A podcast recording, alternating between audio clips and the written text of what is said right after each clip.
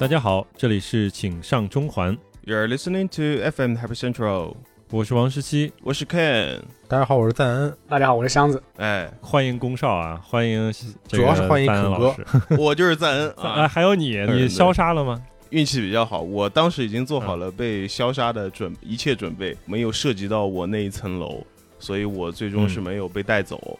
但是那天晚上嗯算是体验了一回那种过山车一般的那种差点被心情吧消杀了。对，啊，对啊，差点就被消杀了，结果就是底下的那个网友的评论都非常关心阿肯老师，谢谢谢谢大家说阿肯到底怎么了？被消杀了，被消杀了，啊，怎么回事啊？这是不懂啊。对啊，箱子老师也是好久不见啊，距离你上次来我们节目已经过了好久，但是中间我还是听了你在微 G 录的节目啊。然后作为一个拥有最好音质的朋友，这个我们就非常欢迎这样的朋友来多我们这儿多多做客啊。对对，虽虽然是六十块钱的这个麦克风啊，但是嗯，呃意外的不错，可以给大家哎带一波货。行，怎么样？现在情况你还是这么富足吗？我这个除了这个这个头发的发型已经见不得人之外，那个嗯吃的东西还是挺多的。啊，啊，之前还买了一点什么气泡水啊，然后加果汁啊，再再冻冻点冰块是吧？对吧？把它给组合起来。因为我跟箱子老师都是那个虹桥镇的居民，对，所以我们俩的情况是类似的。因为前几天，呃，我们这儿小区然后发了那个观光券，你可以去一次性的去购物，观然后购物的时候对发了发了，然后就是那个出入证对嘛。，做成的是啊跟游览票一样，哦，不是有不是票上面就有写着观光券三个字是吧？没有写观光券三个字，但是它的形式完 完全就是个观光券，好的，因为它有副券。所以你嗯到了那个指定的地点去购物的时候，他进去的时候，他要把那个角儿给剪掉，嗯，证明你已经用用掉了这一次性，啊然后就回来了。那所以哎，是比较像箱子老师，你已经使用了这一次吗？你是拿了几号的？我是二十一号吧，二十一号下午。我我拿了两张，啊一张二十号上午的，一张二十二号下午的，哦，啊，都出去了。都没出去。你不是浪费吗？天哪！因为上面就会印着日期，而且是指定的是啊这个上午还是下午。我我都我都都给我室友了，就哦，他负责出去采购了。因为每家只有一张。嗯，对对对，那赞恩老师应该跟老王，我记得跟老王差不多啊，应该是附近啊，情况应该也差不多吧？我没有人给我观你光券他们那边，紧张点吧。因为之前 我看你在群里说，好像说你们楼里也有羊，然后楼下好像进行了对一系列的加固的措施，这现在没有拆除掉，但是已经拆除掉了把门给打开了，我们可以自由出去了啊！啊，你们就是那个单元门，就是被那个铁铁栏杆围起来那种吗？被圈养，我们的我们的呃患者已经送回来了，就是大家这治个真的。挺挺吓人的。我是杨浦区的，对，就是这两天上海的，就是如果大家关注我们上海最新的每天的呃社会面新增跟那个无症状感染的数据，会发现还是维持在大概五百左右的一个数值啊，其中大概里面有四分之一左右的数据是我们那边提供的。然后嗯最近就是网上、对对网上流传的一句话，就是杨浦和虹口啊，谁先解封谁是狗，哈，就是哦所以这两天对，好兄弟，我们这两个区的确在防疫措施上，呃，有有一些不足啊，所以现在还在补救的过程当中。但我相信，跟你也没有关系啊，大哥。对啊，你又不是你言人一样切的轮不到你它说的切切实你知道吗实影响。啊！你说，你先道个歉是不是？先跪下一下。对对，因为有啥关系啊？我靠！所以我嗯就是很难受。其实这两天，就是因为嗯我想到可能到时候，比如说你们都解封了。可能我们杨浦嗯还在封闭的管理当中，到时候来探监，给给你送点这个 KFC。哎，没问题，好吧，给我送那个嘚嘚嘚嘚嘚嘚嘚嘚嘚嘚嘚，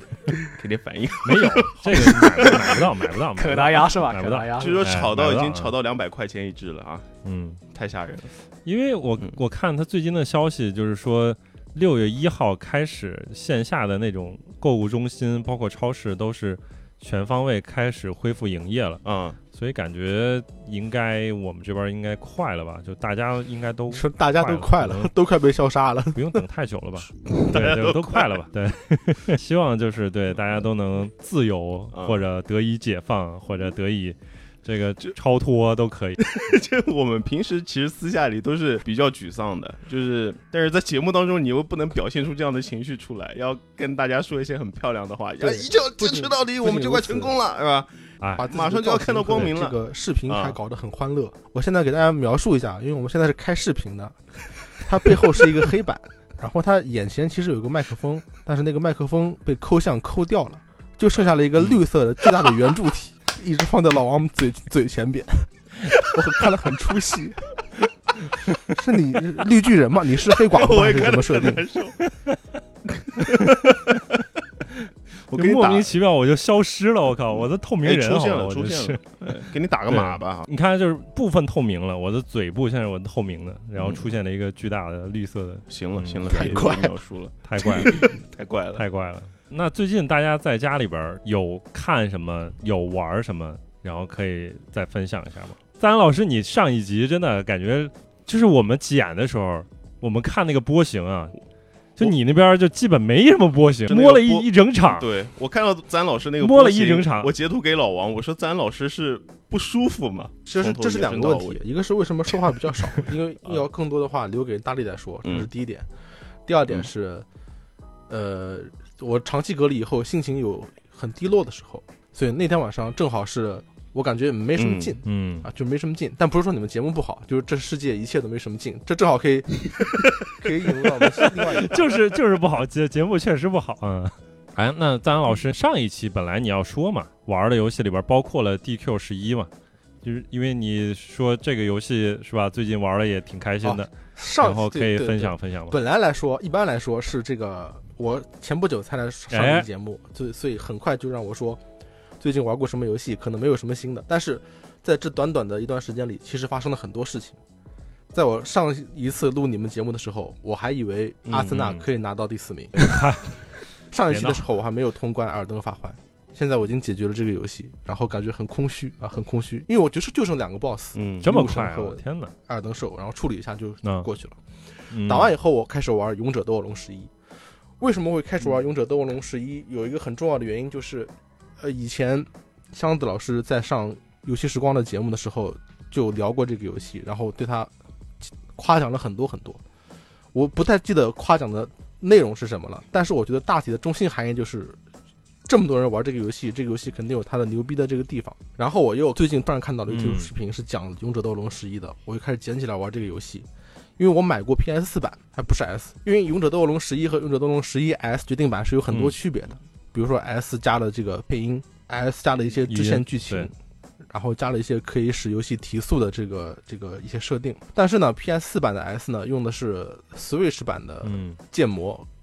和很多这个材质，所以导致 PS 四版的 S 的哦画面其实比原版的要差。然后经过一系列纠结以后，我还是选择玩嗯原来的 PS 四原版，因为我原版已经玩了有十几个小时了，所以我也不想浪费这段时间。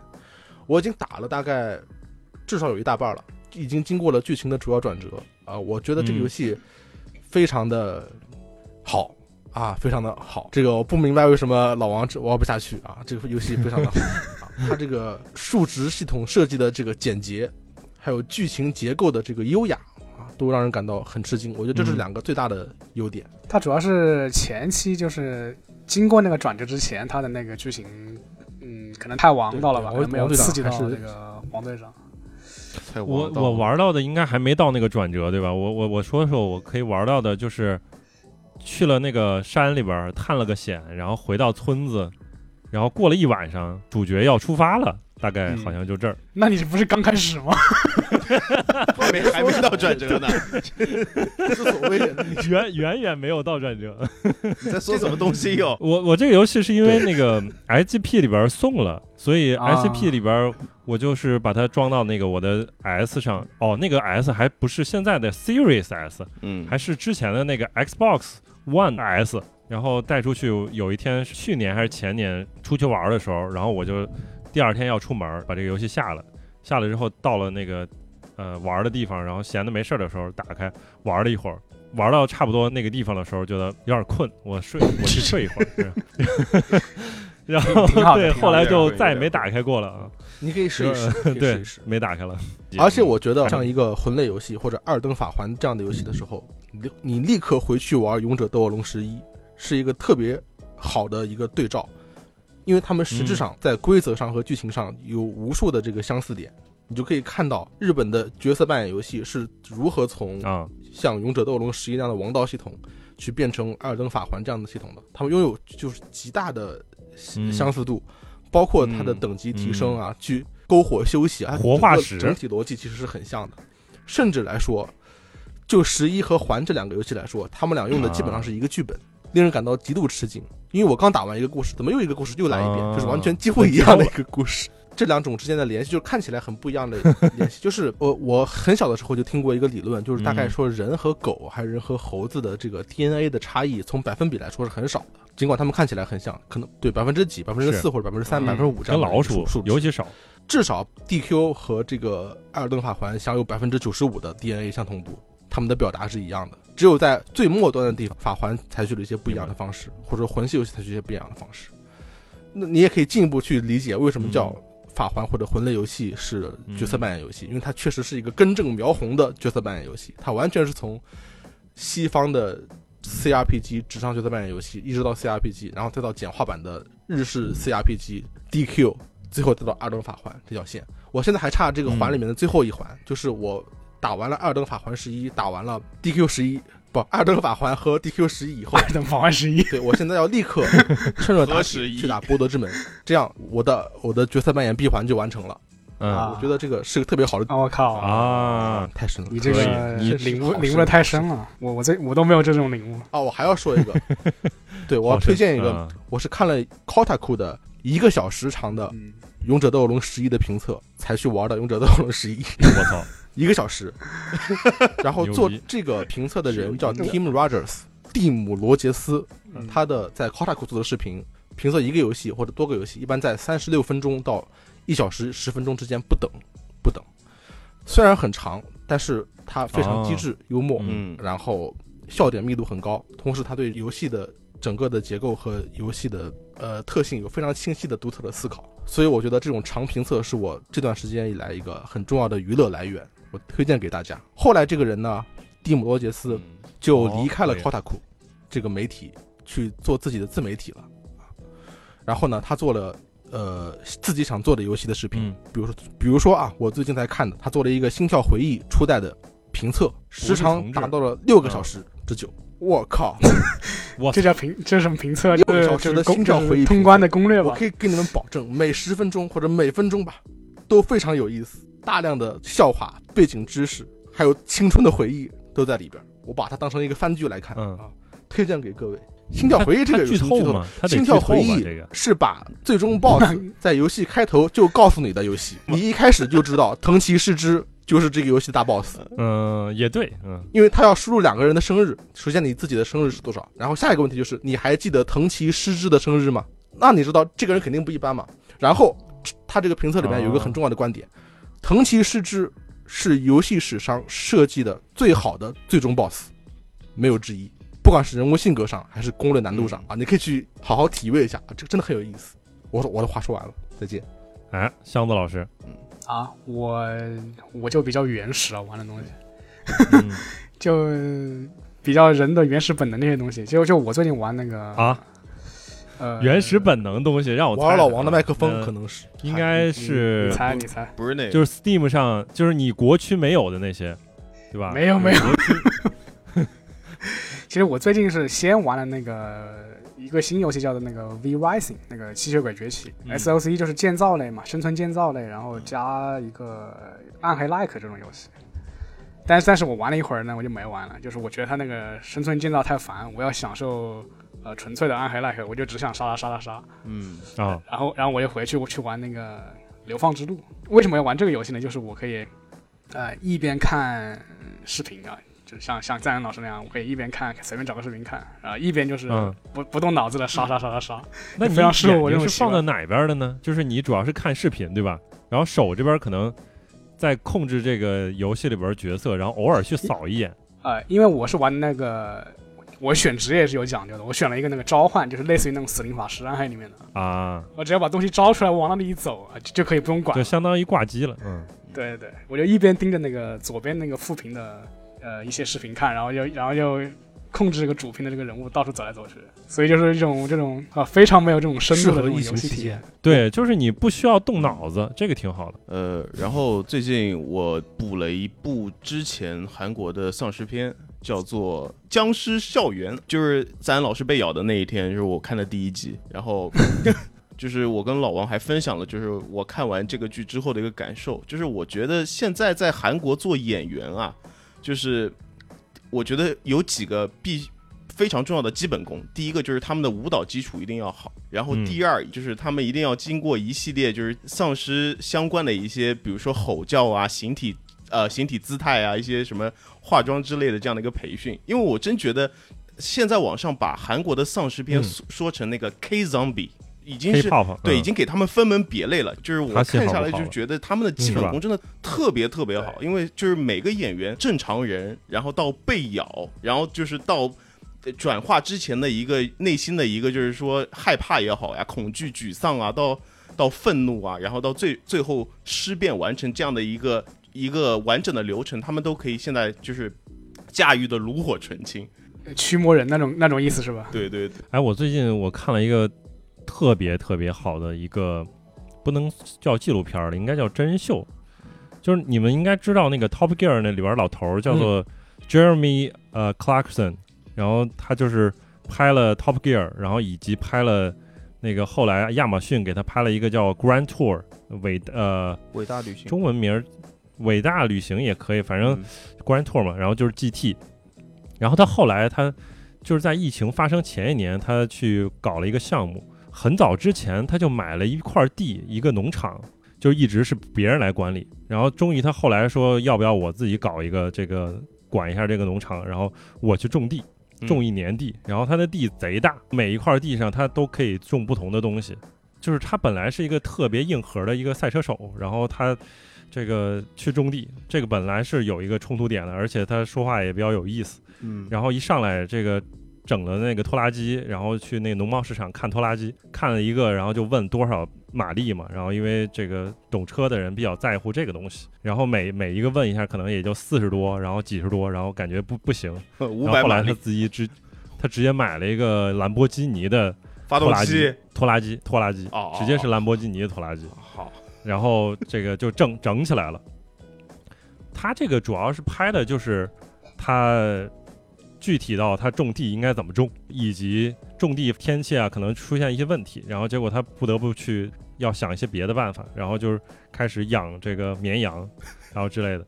主要确实是非常田园田园的这样的一个故事，那你觉得啊这个吸引你的点在哪里呢？就很有意思，每一啊集都很有意思。比如说有当地的一个大哥，真的就是被他雇过来，然后帮他忙的。这个这个小伙子呢，就是懂农活的一切的东西，然后包括拖拉机他也会开，然后种地什么时候种，什么时候收，什么时候都会。然后他一问你多大岁数，他说我二十一岁。然后他还有一项技能，就是说他每一块小地方，就是他们那边那个村里边那小地方都有啊自己的名字嘛，那个那块地叫什么什么 grand 什么什么 grand 什么 field 什么之类的。嗯，然后他每一个地名他都记得清清楚楚。然后这个人相当于是一个种地的天才，啊，他几乎没有出过他们的村儿，他就特别喜欢种地，而且就是，他就喜欢种地的时候一边看着这个这个天边儿，然后大家的做做的这个东西怎么样怎么样，然后他教他说，这个耕地的时候你应该去怎么样耕，因为要隔出来每隔一段儿要留出一个通道，然后这样的话就是你后边儿去灌溉的时候会更方便一点。然后这个老头儿就问他说：“我不这样做可不可以？”这个小伙子说：“不可以，因为大家在路边儿的时候都可以看得到，啊，就是大家经过的时候都能看得到，然后大家都会讨论，你看看谁家的地种的那个什么样儿，完那那通道都没留留出来什么之类的，就非常朴实的这种这种想法啊。他每集都做的事情不一样，然后他后来甚至还会开一个属于自己的农贸商店。嗯，然后农贸商店又会出各种各样的问题，所以这个就是我们感觉就是，尤其我自己理想当中的，就是说你能够种地，能够种种成什么样，就是这样的。就这是你尤其看完这个之后，就特别，想，对，特别 特别想种地特别像我以及特别想玩一下那个 新那个路谷 Farming Simulator，啊啊，farming 不是 Farming Simulator，Simulator，嗯，最近不是进对 XGP 了吗？对，这个感觉可以下一个，然后体验一下种地，这个确实有技术含量。就是你感觉是农民这个东西什么都要会，农民什么都要会，嗯，对吧？你不光需要说知道这个菜要什么时候种，什么时候收，以及养绵羊应该养什么样，然后它到时候生孩子怎么办，开自己小店儿怎么办，啊，然后挖池塘，然后养鱼怎么办？嗯就感觉他那种农民，就是你要所有的东西都要会，哎，就很有意思。感觉这个，既然说到这儿，这个生我再活非给各位推荐一下，嗯在 B 站上花了很长时间。我觉得 B 站上有一个很好的地方是，它和 YouTube 有点相似，呃，它能在每行每业里面都找出一个喜剧演员，嗯给你表述他这个行业的搞笑的地方。比如说讲篮球的有徐静宇，嗯然然后讲纯文学的有天真的和感伤的小说家。其实每个人都是一半喜剧演员，一半他们的主业。有一个种地的喜剧演员叫林前喜，啊，还是一个姑娘，她真的特别逗啊，因为她种地种的特别差，嗯然后被全村人瞧不起。他总是把自己的种子送给邻居，希望邻居种菜的时候自己可以偷几颗回来。每次去这个打农药，啊，打的不好，被农药给毒晕了，别人都不愿意让他出去。毒晕是真的毒晕对啊，毒晕了，晕晕倒了。是的，有一系列这样的事情。去采茶，采茶这个出卖劳力，采一点茶卖给这个茶本家的这个人，他本家会给你、嗯。给你一些钱，嗯，给你一些钱。反正他采的很少，然后呢，他为了显得自己有面子，就是哦自己损失了一部分金钱，自己贴了一些钱，谎称其实其实是这个我采了这么多，就他是用钱撑面子，就整个他的生涯都是一个自尊心严重受挫的。我觉得我看了以后非常开心，他就是一个这个这个节目叫什么？对自己这个生涯的一个像 vlog 形式的这么一个记录啊，叫林前喜，就是这个 UP 主他做的自己的 vlog 类似于的是吧？口才极佳，farming vlog 啊，可以可以，树林的林，浅是深浅的浅，喜是喜上眉梢的喜。我也不知道为什么我会举喜上眉梢这个词，这感觉有点奇怪啊。但是 whatever 就是这个名字，啊，可以。哎，不是这个，就是跟我提的这个真的很像，其实就是笨拙的去做一件很有意思的事情。嗯。然后就是你刚刚提的这个姑娘，应该也就是说她做了很多事情，可能她不是特别擅长或者怎么样，然后就可能会有一些这种戏剧冲突、一些笑料在里边儿。然后我刚刚提的这个克拉克森的农场，它这个其实也是属于，就是它每次都有一个 I have a plan，比如说他要把自己的这个环境要更加亲近大自然，怎么办？要挖一个水塘。后来挖水塘的时候下雨了，然后结果他去挖水塘，结果就是泥儿特别多不多吧，他要开着那个挖掘机过去，然后去挖挖挖，然后等于就是最后就变成了一个整个的 disaster，然后各种事情都是。一开始想法很好，然后后来执行总会出各种各种各样的问题。我就爱看这种，我会去也跟这个看一下这个纪录 UP 主确实有点像。哎，那你们最近有没有就是关注到有一部新电影上映了？就是起初我们我是没有怎么关注这个电影的，但是因为他的扮演者是我以前比较喜欢的一位呃啊女演员，杨紫叫做太棒了。现在穷吗？不穷啊，杨紫，杨杨紫最棒了。好，最最最棒的九零后啊，小小小花旦现在啊。然后我一看这个电影名字啊，就是因为我们知道港台和大陆的，就是它翻译过来名字都不一样嘛。我看这个名字就觉得嗯特别的好笑，叫叫做。就好像是一句骂人的话，他说“妈的多重宇宙”，好像是一个非常有化学反应的这样的一个标题，所以我就是，呃，一开始我是没有打算看的，但是这两天呢，我发现这个电影在我的社交媒体上的反响空前的好，就是基本上没有人说这个电影不好看的，所以昨天我就下下来看了一下，就是我下之前就老王还跟我推荐这个电影，然后看了一下，就是你们，我先问一下你们有看吗？我要说没看不是很尴尬，肯定是看了呃。看了看了。其实我我跟你倒相反，就是嗯你是看了名字不想看，我是看了名字才有这个兴趣，啊，就是看看他能能有多胡逼吧，因为那个名字本来很胡逼嘛，妈的多元宇宙对。嗯，一开始的艺名是叫《妈的多元宇宙》，后来等他正式上的时候，我又看大家又会用他另一个艺艺名，啊然后就是嗯相当于他是。就是类似于机翻一个字儿把一个字儿把它翻译过来，对吧？嗯瞬息全宇宙啊，瞬等于息全宇宙就把它这个标题全都这个反应过来的，就 everything everywhere 瞬息 at all at 呃 once，all at 瞬息全宇宙好像是大陆的，如果没理解错的话，然后妈的多元宇宙是官方译名。啊，是啊是不是因为妈的多元宇宙各种被屏蔽啊，所以就只能用瞬息云瞬息全宇宙来能代替非？常非常可能，非常可能。嗯，但是看完这个之后，你才会发现，确实就是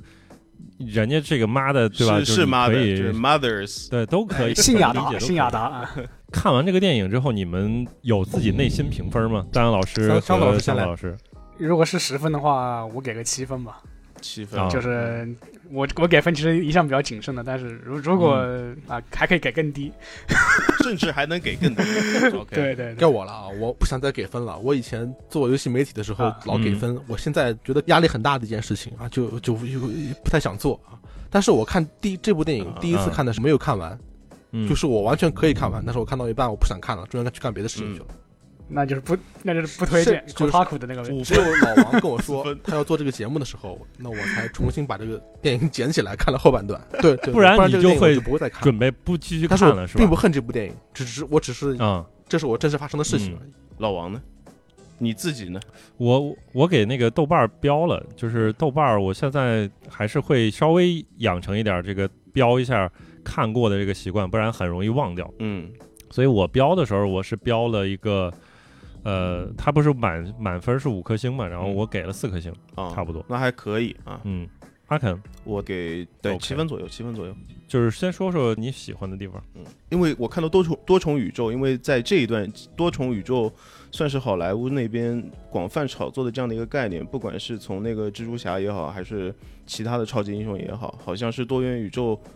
是目前电影行业比较就是比较热的这样的一个词。我后面之所以看，也是冲着这个去看的。然后看下来，嗯就是我发现。就在我看来，这部电影其实就是一个披着科幻外衣的讲家庭伦理的这样的一个电影。但是我本身是、我本身是咱们是中国传统家庭出来的，我本身对咱们就是讲中国父母，就是华人父母还是中国父母和自己子女之间这样的一个关系，我本身还是比较有代入感的，因为我就是我记录的第一条就是，呃，亚裔父母他不太愿意去表露自己的这样的一个情感，对，所以我是以这样的一个。呃，出发点去看待整部电影，就看下来的话，就是观感其实还可以，还可以。哎，最近真的还挺多，正好是讲亚裔家庭的这种片子。你想想，嗯就是往上前倒的话，是有那个《青春变形记》，嗯这个是小女孩吧？对啊，嗯跟自己的那个妈妈。然后还有之前《上汽》，也是主流电影，对吧？嗯其实也是亚裔家庭，然后它其实有那种跟家庭的微妙的那种关系的反应，反正这也是这样一个题材，所以现在看起来挺挺有意思的。就是，呃，主流的这种好莱坞片儿里边儿，他们都愿意拿这个亚裔家庭的这个 父母跟儿女的这样的一个关系嗯作为一个话题出来讨论，还挺有意思的吧？嗯。就是其实我还挺我还我还挺好奇的，嗯。就是嗯你作为一个这个亚洲家庭的这其中一员，你在现实中已经充分体验过这个亚裔家庭的这个各种苦难了，为什么你还要去找这个电影去看？获得一种感觉，终于有人懂我，因为找别扭因为他们啊 finally somebody gets me 这种感觉。嗯 我就是不想受到这种二次伤害啊，不就不想去看这个东西。我是觉得一般像是亚裔家庭，因为他已他算是接受了一些西方比较主流的价值观的这样的一个亚裔家庭，我会觉得他们会跟我们会不会有一些什么不一样？但是看下来的话，结果感觉没有，好像都一样，没有吧？没有没有。哎，你们觉得就是反应，比如说箱子老师，他觉得是二次的伤痛，你觉得这个伤痛的点是在哪儿？就是对你是，比如说你受到的这种，就是会让你会让你回想起你和这个呃爸妈不愉快吵架的这种这种片段呀。嗯啊，比如说这，其实我觉得有一点吧，就是他其实很容易是一个非常刻板的一个印象，就是比如说亚裔的这种一代移民，或者说我们父母这一代人不太愿意表达自己的感情，嗯，对吧？就是尤其是比如说我喜欢你或者我爱你这个事儿，肯定是嗯不会说的不太会说出口的，哎，对，不不太说出口的。嗯然后，另外就是他会对你有很多的要求，比如说他要求你这个像这个电影里边，就是这个孩孩子他妈要求孩子要这个不要太胖，对吧？减肥啊就是你嗯自己注注意自己的身体，是吧？这身体体型管理什么之类啊的。对对对对，这个其实还好了，已经，而且他们肯定还有一点上，就是我感受到的就是这一代的父母，他们肯定不太会在自己的儿女面前去道歉，嗯，即便自己说错了或者真的伤害到他们，现在网上这个可能嗯，网上不是说如果妈妈道歉的话，她不会说对不起，她只会跑到你的房间，她说干嘛啦？吃饭来。这个好像是对示弱的一种方式了。对啊，其实我小时候我一直在困惑这件事情，就是说他们为什么能会认为自己是永远的正确的这这一点，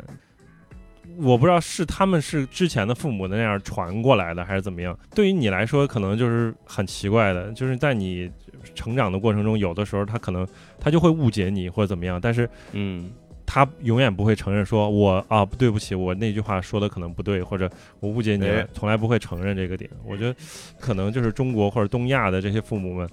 传统的这种教育观念里边，可能好像都是类似这种感觉，是吗？或许是啊，我觉得有意思的一个地方是，好莱坞电影有极大量的是讨论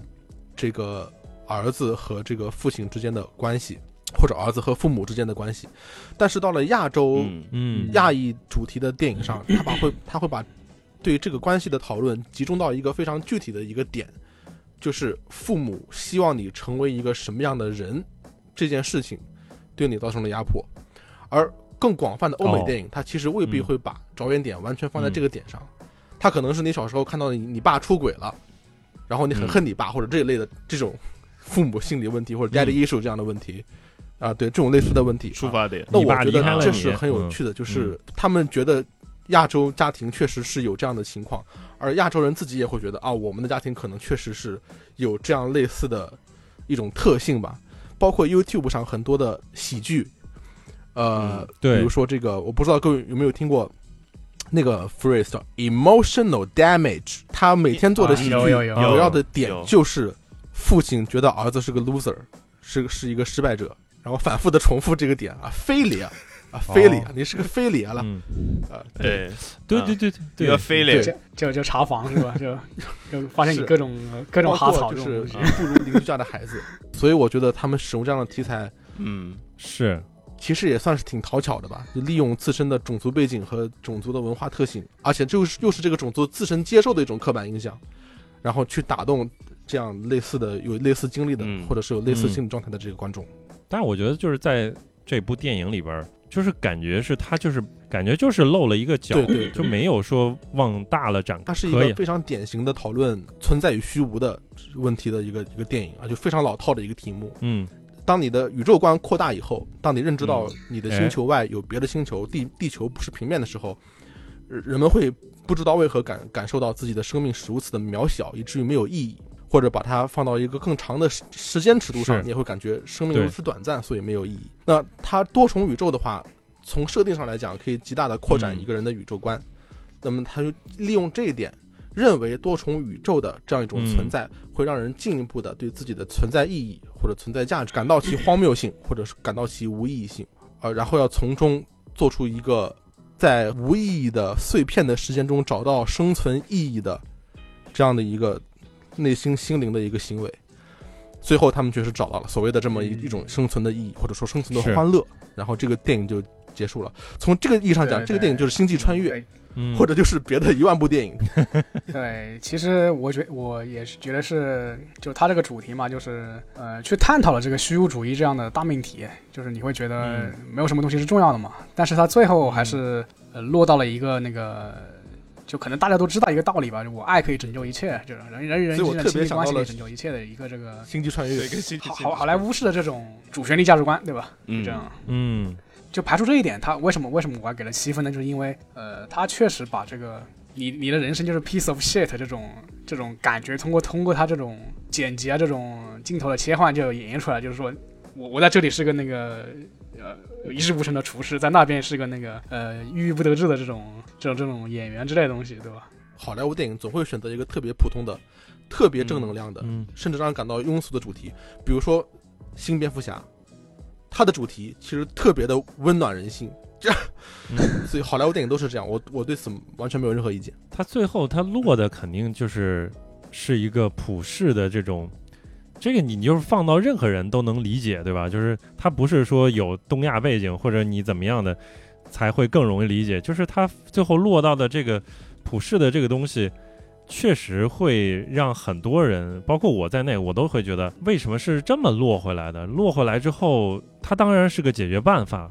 就还是觉得没那么有意思了。呃，就是对，主要是这种问题，你就反正大，反正人类想了这么多年了嘛，就本身不具备答案。就是如果你让它有意思，你就你就留白，或者让观众自己思考。如果你把这个东西落到一个就爱解决一切，对，而就而且我想说，就是少了点什么东西。他如果去嗯，直面人生的荒诞或者虚无的话，这个电影就商业上会损失很多价值。因为现在这个结尾是，如果你从电影院出来的话，很多女孩或者甚至于男孩是会哭的，就是我真的很感动，所以这这部分价值啊是一定要保留的。嗯，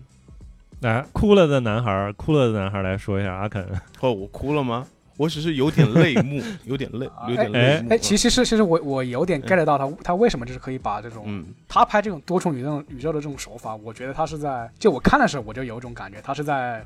描述一个神经病人。呃，嗯然后我后来又去就稍微查了一下这个主角呃这个导演背景嘛，他这个哎，这个关永嘉的背景，然后发现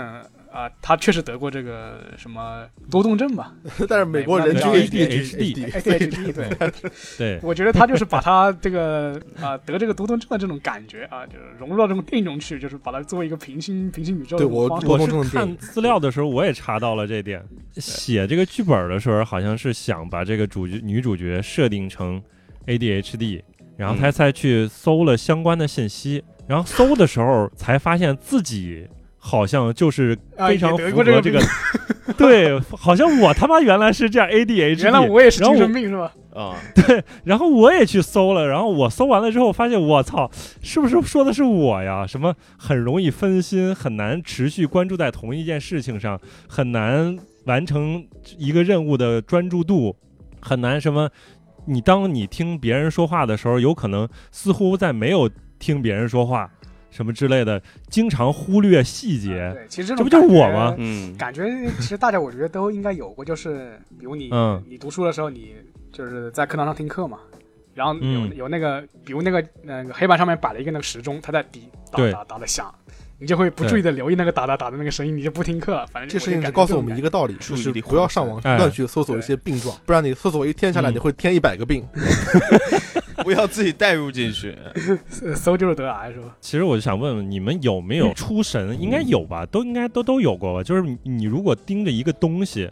盯着一很久，但是这个时候你真的没有在思考任何东西，有没有？有这种时刻？因为我我知道 ADHD 它是它的描述，它不是这样，它 A ADHD 属于你看着这个东西的时候，你想到另一个东西，然后这个时候你反而有点就是就是放空你没有属于你自己，对啊那种那种就是我玩《勇者斗恶龙十一》的时，候，我不知道我在想什么。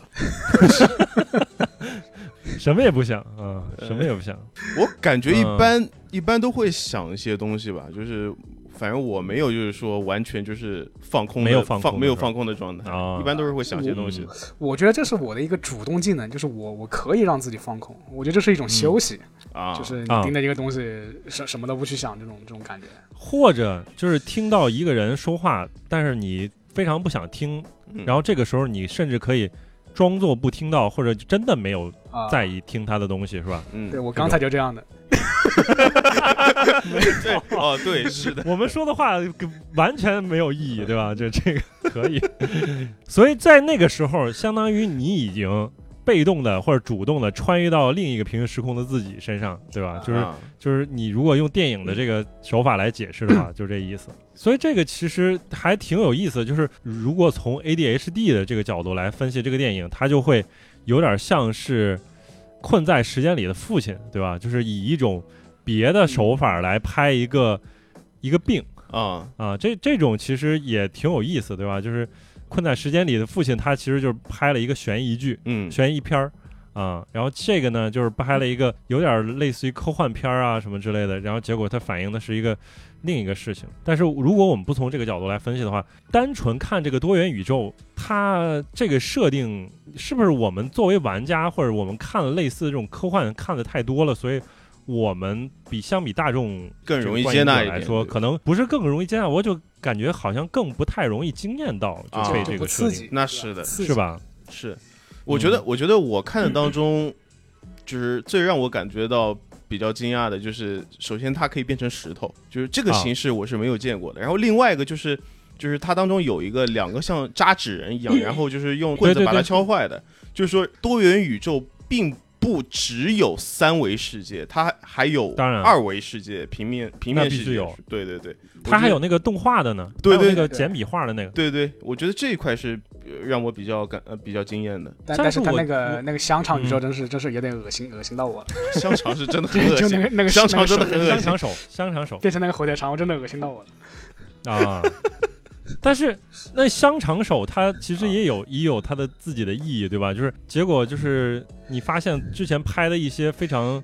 没有道理的一些东西，比如说啊。他提突然提到的说，哎，你有没有看过那个料理浣熊是吧？啊料理鼠然后结果就是啊后来。对，嗯然后他就是哎，所有的人都说你说的这是料理鼠王啊，啊，然后结果他的另一个平行宇宙里边真的是浣熊是料理浣熊，浣熊是一个会说话的，那那就梗非非常明显是银河护卫队的那种梗，但是他放到最后，他又当然是以一种非常明显的一些手段来收束到对，他就是主要它的所有的这种无厘头的嗯东西，它最开始呈现给你的时候，你会感觉到啊、好像它只是为了搞笑来做的这么一个效果，但是他会非常严肃的把这种设定继续延伸下去，嗯最后收束。从嗯这点上，我觉得它很像呃《Rick and Morty》，就是、嗯呃瑞瑞奇与莫蒂。他的视觉风格上，其实就是把瑞奇与莫蒂式的那种美式动画搬到了真人电影里面去。是啊，就是从各种角度来说，就是我在看前半段的时候，我是始终在想，就是 Rick and Morty 的这些东西，因为 Rick and Morty 的最大的一个这个这个设定就是多元宇宙，然后每个宇宙都有自己的 Rick，每个宇宙都里边最有自己的莫蒂，然后对吧？这个跟前面的它是完全完全一一对应上，嗯这种惊奇感会削弱很多，尤其是呃，你看了一些动画之后。就刚才你说的非常离谱的，就是那些平行宇宙，哎呀，什么这个扎纸人儿啊，什么这肯定是有这种设计的巧劲儿在里边儿。然后最巧的当然可能就是嗯那个石头，石头那个但是那个石头感觉也也有似曾相识的感觉，总感觉类似的就是这种东西，嗯你也是类似看过。但是我觉得它设计的还有一个巧的地方，就是它笑料来源。你要穿越的宇宙越远，你就需要做越离谱的事情。以一个小概率事件，就是你在你这个宇宙或者别的宇宙里边越不太可能做的一件事情，嗯是个低概率事件，才能创造出一个通道通往另一个低低概率一这样的一个一个。对，因为我看的时候我在想这方面的嗯问题。男的反派杂兵，他想把那个审计员的钢塞奖杯，呃，塞到自己的肛门里，为了实现一次宇宙穿越。然后我看到这个事情的时候，我就在想，嗯这好像不是什么特别特殊的事情。如果这个人有一个很异常的性癖的话，对，嗯他就无法实现这个穿越了。有癖好，然后嗯后面他其实没有成功，是另外一个没有嗯穿衣服的大汉，大概跳起来三丈高的保安，把自己的这个保安臀部从半空中以自由落体的嗯方式向下插到了那个钢塞奖杯上。对，那时候我就在想，这个动作是不是特别混？我我觉得是的，因为魂魂玩家就是不停的用各种东西去狂操自己，所以魂里边有这个吗？是很合理的。呃，啊那我就在想，他为什么要跳这么高？他也可以直接过去拿到自己的这个，然后自己用手塞进去啊就可以了。所以我觉得这个解释是合理的，就是因为嗯他就是一个、嗯对他来说，他如果用手去直接塞的话，是一个很正常的一个行为。所以我已经看出这个人的性癖，他一定是因为嗯自己常做这种事情，他必须得做的更离谱，就是要跳得很高，用自由落体插进自己才可以。所以我老是这么想的话，哦我觉得这个设定还挺有意思。独特的角度，太离谱了，这个。然后你知道结果两个大哥对吧？刚才二人组，结果就是这一部的戏的那个武武术指导啊那两个大哥好像，那两个大哥好像拍过一系列搞笑的那个武术武术啊短视频，好像啊是这样，嗯，然后包括用这个就是大反派，对吧？就是丘巴卡，然后他丘巴卡对？吧？对他到底叫什么？你等一下，乔对布你能说出乔布杜说出全称？巴比，乔布土巴比，哦，对，土巴比啊，曲巴比啊，完了，这已经混了，我靠。对就是 Joy Joy Joy Joy，对吧就是 Joy，、呃真正的 Ultimate Joy，嗯把它？出首次出现在女主角面前的时候，他不是用了一套这个非常厉害的这个近战武器嘛？哎，然后这个近战武器其实也挺游戏化的，因为在我记得在那个丧尸围城，呃丧尸围城里边也有嘛，是吗？嗯三色肉里边有，那个黑道圣徒里边有，就是假洋剧，两个假洋剧。嗯 对对，然后这个武术指导之前他在一个小短片里边还就是给这个女演员去演示应该去怎么操作啊，就就是按照这个双节棍的方式去操作，啊，这个其实也是挺挺有意思比吧，但是较柔软，确实也是挺游戏化的一一点，所以就是嗯。在前半节的时候，其实可能有看到很多跟就是游戏相关的一些一些既视感的一些点点，嗯。就是你们有没有注意到，他们选择那个路径的时候，它就是手机屏幕上，它其实有各种各样的树状图，它甚至有啊我，比如说我吃这个东西，它后面会延伸，或者我不吃啊，对对会有对对，延伸。我觉得这个还蛮吸引我的。就是说，如果你们手里有这个东西，你们会自己一个一个看吗？这个其实就是 AVG 的这样的一个逻辑，就是比如嗯说像你玩那个隐形守护者，啊，你先通一个线，然后你死了之后，你再回去的时候，它就会出现这样类似的这种关键节点这种这种线路图，啊然后你就会发现，哎，在哪个节点，如果我做别的，会发生什么？这个可能也是叙事游戏会非常强调的，就是其实非常基本的一种逻辑嗯，设计。嗯，它其实就是一种这个让你重复玩游戏的这种驱动力。对，你你总希望去看另外的一个 what if 的这样的一个选择之后会带来一个什么样的结局，嗯，所以这个就是为什么就是他。就是所有人，如果你你只要是有这种穿越自己的这个多重宇宙能力之后，可能都会想，都会哦如果我当时做了某个节点哎，的选择之后会发生什么，然后我现在平行宇宙的我是是什么样子的，你都会特别好奇。啊。我看这个电影的时候，就想，就是想到另外一部电影，就是嗯。李连杰主演的《救世主》，有很多很多年前的一个电影。他那部电影其实也是，嗯。我觉得是我看电影以来好像是第一部讲多重宇宙，就是给我多重宇宙这个概念的这样的一部电影。他那个电影就是嗯。讲每个宇宙都会有一个李连杰，但是呢，就是说哦，有这么一个李连杰，他只要杀掉其他所有的李连杰，就是他会把所有的李连杰的力量集中到自己一个人身上。然后我是看这个电影的时候，我会觉得这个 Joey 是不是也带着这样的一个目的？后来发现并不是，因为它里面提到了那个 Bagel，我对就这个贝果这个事儿也是让我困扰很久了。就是说，刚才我们讨论的时候，赞恩老师还提出说，贝果跟甜甜圈到底有什么区别？它样子上其实没有什么区别。我看，嗯，就我自己也吃过贝果，但是这贝果现在为什么现在这么外这么流行呢？所以贝果到底是什么呢？贝果，对，而且没有味道，啊，而且有可能就是口感会更差一点。它不是黑色的吗？不不那么甜，呃，它可以不是黑色的，啊但是它其实就是面包圈儿，哎然后它中间是类似于就是咸有点咸的那种面包一样，反正很奇怪，很奇怪。但是你就相当放到这个于抄手和馄饨，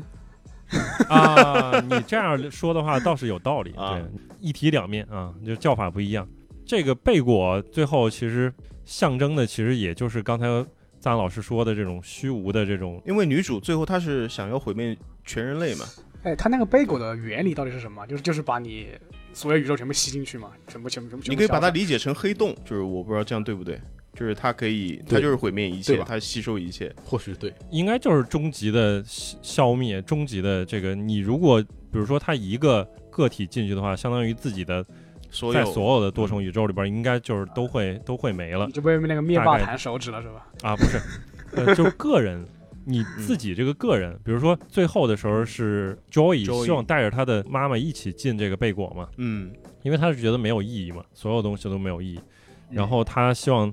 两个人一块儿进去，然后我觉得就是这个后果不愧是说，如果 Joey 之后进去之后，就是所有的东西都会消消灭，嗯只是他自己作为一个多重宇宙，所有的宇宙都存在的这样一个个体，可能就就没了。嗯大概是我我理解这样这样一个后果吧。。嗯，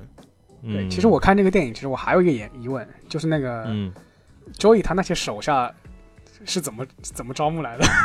哎，这这个是个问题，哎，这是个问题啊。我我，就为什么那些那么多人要去帮帮他，就是正常的帮他这种这种他是虚神嘛，而且他们并不知道他想干什么，就他手下啊其实也不是很清楚，所以他作为一种具有这样的超能力的人，如果嗯出现的话，你嗯第一反应就是把他当成救世主。我我或者我说的是，就是在有基督教背景国国家里面，你可能很多人第一反应就是把他当成像耶稣这样的这个人物。所以他其实已经算是就是全知全能的这样一个存在了嘛，嗯对吧？就是在这个电影里边儿，嗯、所以就是你们说回来，这个电影其实都没有觉得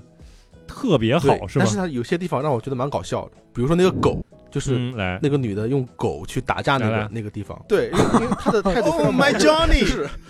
这件事，你把这个狗用用用把它项圈给绑紧，然后把它作为一种像流星锤一样的工具去打人，这个事本身我还可以接受，就某种程度上还可以接受。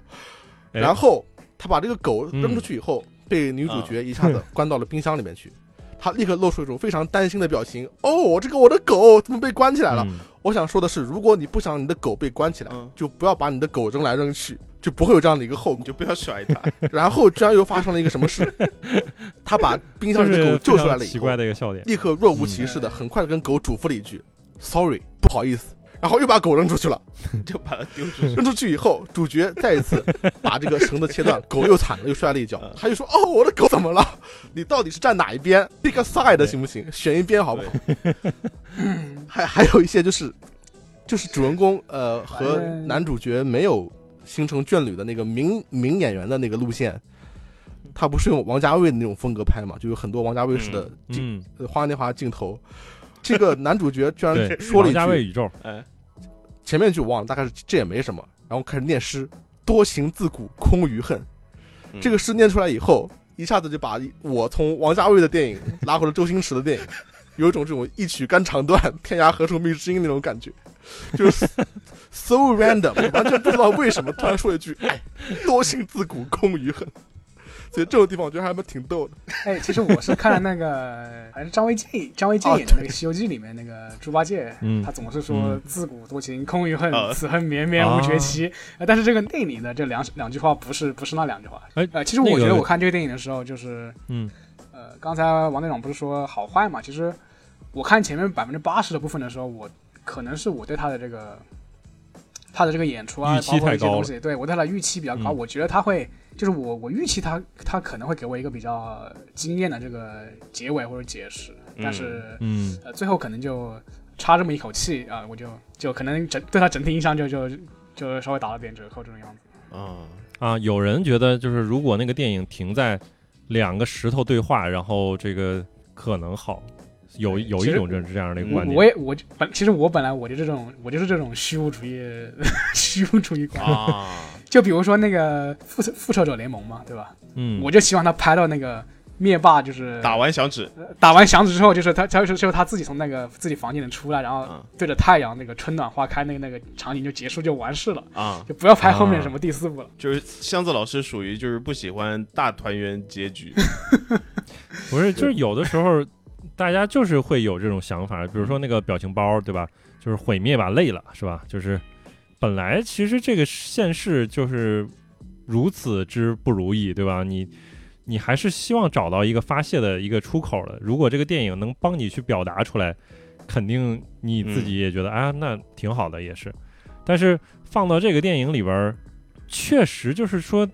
我觉得就是创作者可能也会有一些想要说就是虚无就就虚无吧，对吧？那你还是要找到个希望，因为毕竟我们很多人还是要继续存在下去的。哎，怎么说？我没，我当时我看到那个时候，我其实脑子里边我我都在想，我说怎么能去扭转过来，嗯，对吧？你怎么能收回来？哎，但是，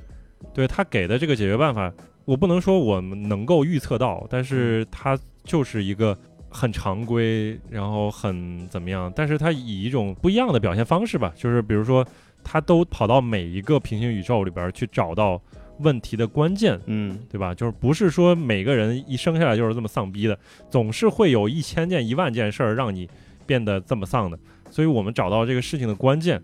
然后我们去一一去解决，相当于就是那个最后男主角他的那个观点嘛，就是那个男主角他啊，对对，那个男主角还前面段还不 cos 成龙，他真的超像真的觉得他真的超级像是的，成龙，是的，怎么很像看，都像，很像。太他妈像了也啊，，很对很像吗？呃，对啊，就是鼻子也很像，就是表表演，包括武打那个表演，包括武打也也挺像。对，鼻子也很像。对你现在就看照片，就是总总会像是成成龙。对，他后边说的那些话嘛，那些话，我觉得就是那些话其实没什么特别复杂的道理，呃没什么复杂的一些东西，就是。我就倾向于去做一些积极的事情，我就希望说你要做一个好人，你去 be kind，对吧？就非常简单的这样的一个。然后这个我之前我们在有一次公司里边内内部的那个年会里边，不是领导总会要发言嘛，是吧？张小龙，对吧？对，就是说，呃，劝你善良，嗯是吧？就是说的异曲同工之妙，也是可能就是很简单的这样一个事情，就是你你 be kind 的话，就是它是一个相互的，你对别人好，他也会有一非常个好的体验，非常好的体验，然后一听就是腾讯产品经理说出来的话。就是这样的。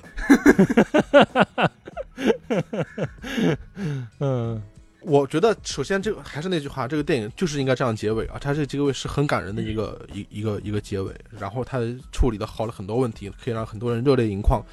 并且让人走出电影院的时候，或者是呃关掉你的这个 Pod Player 放的盗版电影的时候，你你你你你有一种重新走向生活的这样的一个勇气。但是就是老 根据老王刚才那个话话延伸往下说的话，他的这种对事情的无意义的这样的看法的来源。在这部电影里面，并不是因为事情是一团糟，所以感到无意义。他更多的是他走过了太多的宇宙，从嗯更长的时间尺度和空间尺度来看，嗯这些事情太过于细碎，以至于我们在其中的挣扎和努力是没有意义的，并不是因为事情本身差，所以对因此，如果事情好的话，嗯它还是没有意义。哪怕这个世界是欣欣向荣的，嗯好坏都没有意义，好坏都没有意义的根源。对，如果好就有意义的话，那虚无主义就很快就能被破解了。嗯，对？吧？但是他最后用的方法就是一个捷径。电影不是诉诸理性，它是诉诸情绪。他最后给你列举了很多好的结果，好让你感觉有好的结果在，那这个世界因为有好的事情可以存在、可以发生，它就是有意义的，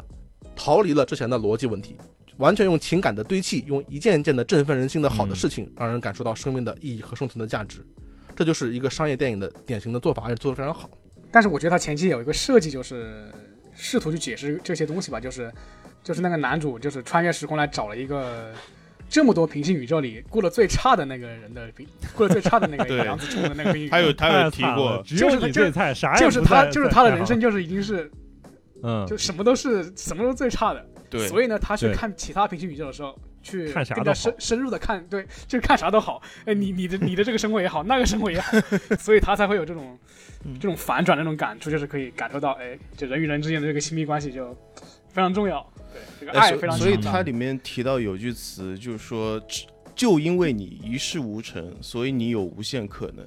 对我觉得这句词好像也这太惨，也是这个电影里面我觉得比较核心的一件词，就是你还记得他穿到第一次穿到杨紫琼的那个，我我就是我跟老王开玩笑，我说那个电影宇宙就是杨紫琼本琼的电影宇宙，哎，就，是从那个星光大道出来，然后看自己的电影，他甚至都不想回来，就是他回来有、好像有跟自己的那个那个那个阿尔法宇宙的她的老公提过，他说我我是不是可以不用回来？太好了，因为那个宇宙太好，我过得太好了。但是就是，就算其他宇宙的感情再圆满，然后事业再成功，其实终究还是不能代替我本宇宙我自己的人生。就是说，我自己本宇宙的人生的幸福，还是得回归 回归回来，呃就是我为我自己来创造，返回来其去实就是让你回。归回归当下嘛，嗯就是你最后的解决办法就是回归当下，然后注意当下，然后就是爱所有的当下你跟你关系亲密的人，而不是说爱一个虚无的自己，这个大众。嗯，反正就这个东西，其实落落到最后，其实就是没有什么特别的嘛，对吧？就是就是他把这然后我他把这个主题展得太太大了，就是就是人人都懂的一个道理，嗯，就是可能你把它细化到一个比较小的小的这种东西上，可能说的有道理，感觉呃《夏洛特烦恼》嗯那样的表述还更合理一些。对，这个可能是因为你的问题提的太大，哦但是你的答案提的跟这个问题没有直接的关联性啊。如果是一个比较不解风情的人的话，会感觉这个电影可能会有点让人感到呃哪里有疙瘩疙瘩一下。是啊，如果这个事儿你就想，就是说，如果是我们，就是每个人真的是个能穿到所有的宇宙当中，然后你都见了一遍，你所有的东西都 all at once，你全都在你脑子里边儿，嗯太大了，所以会变得没有意义。然后如果把它放到那个摩 Rick and Morty，因为呃，Rick 他是那个宇宙的 Rick，他等于真的就是所有的宇宙我都见过了。他给出的解决办法就是喝酒，啊，没有别的办法。瑞克他也是就是相当于一个无所不能的那种角色吧，但是是啊。反正就是表现就是就是各个剧集表现出来就是他他这个人并不快乐，反正就是对他不快乐，而且他 don't fucking 他 care。这个这个可能更适合箱子老师。对 不我我，多多多看多看啊。嗯我我虽然喜欢看看丧的东西，但是嗯，但是我不喜欢丧啊。其实生活很美满，想要看一些跟嗯多看多看看 一 EV 的最剧场版的最后一集啊，就呃就可以很开心我。我觉得我花花了太多时间去讨论这个电影东西，其实就像老王说的，这个电影表达东西很简单。我不知道我为什么会说这么多，可能跟整体的这个聊天的这个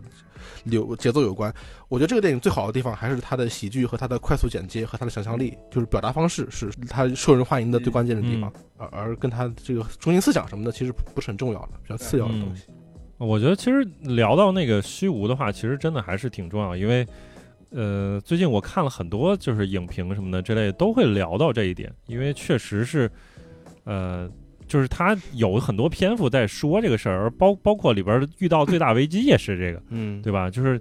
等于其实就像刚才张老师说，最后给出的解决办办法好像跟当时的题不是一回事儿，对吧？就是你给出的解决办法不是对当时的题的，但是反正我觉得它是以一种非常巧妙的方式不圆过去的。嗯，只要最后大家都开心，对吧？其实这个就还算可以吧。但你并不是很满意，所以其实就是我没法给他满分，嗯咱们几个人好像都没给满分嘛，对吧？就是这这电影就是老是觉得，哎呀，前面还是可以的，这个设计都还可以，好笑也真的好笑，然后打斗的设计也蛮对，用心的，对吧？嗯就是各种梗都融到里边儿，哇，嗯就就是很热闹啊！嗯这个电影确实很热闹，嗯嗯。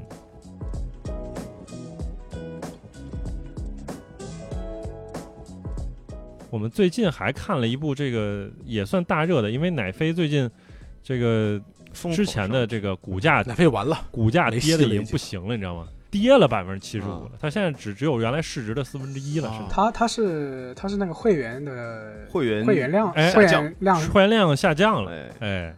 就是有的时候大家不续订了，因为现在流媒体平台真的越来越多了，不是原来奶飞就是一提流媒体就是都是奶飞了，然后你现在你有很多像迪士尼家、亚马逊 Prime，然后你有什么呃 Apple TV Plus，然后什什么都有，然然后包括 Discovery 还有 Plus，然后所以就是奶飞的话，其实它的优势可能有的时候就感觉弱了一点儿，但是它最强的一点还是它自己原创的一些一些系列吧，包括后来的这个《怪奇物语》第四季马上要上了嘛，还有两天这个月底。还有三天，对，嗯，然后《怪奇物语》它其实已经停了蛮长时间了，我真的不不记得上一季讲了啥了都。然后《爱死机》这个系列当时出来的时候，其实还是挺惊艳的，但是到第二季的时候，就整个的那个口碑就走了一个下坡路。嗯然后这个最近也是《爱死机》的第三季终于上了，然后我们觉得可以聊聊《爱死机》这个第三季。哎，哎，你们第三季里边，你们有没有特别喜欢的？啊嗯，我我特别喜欢那个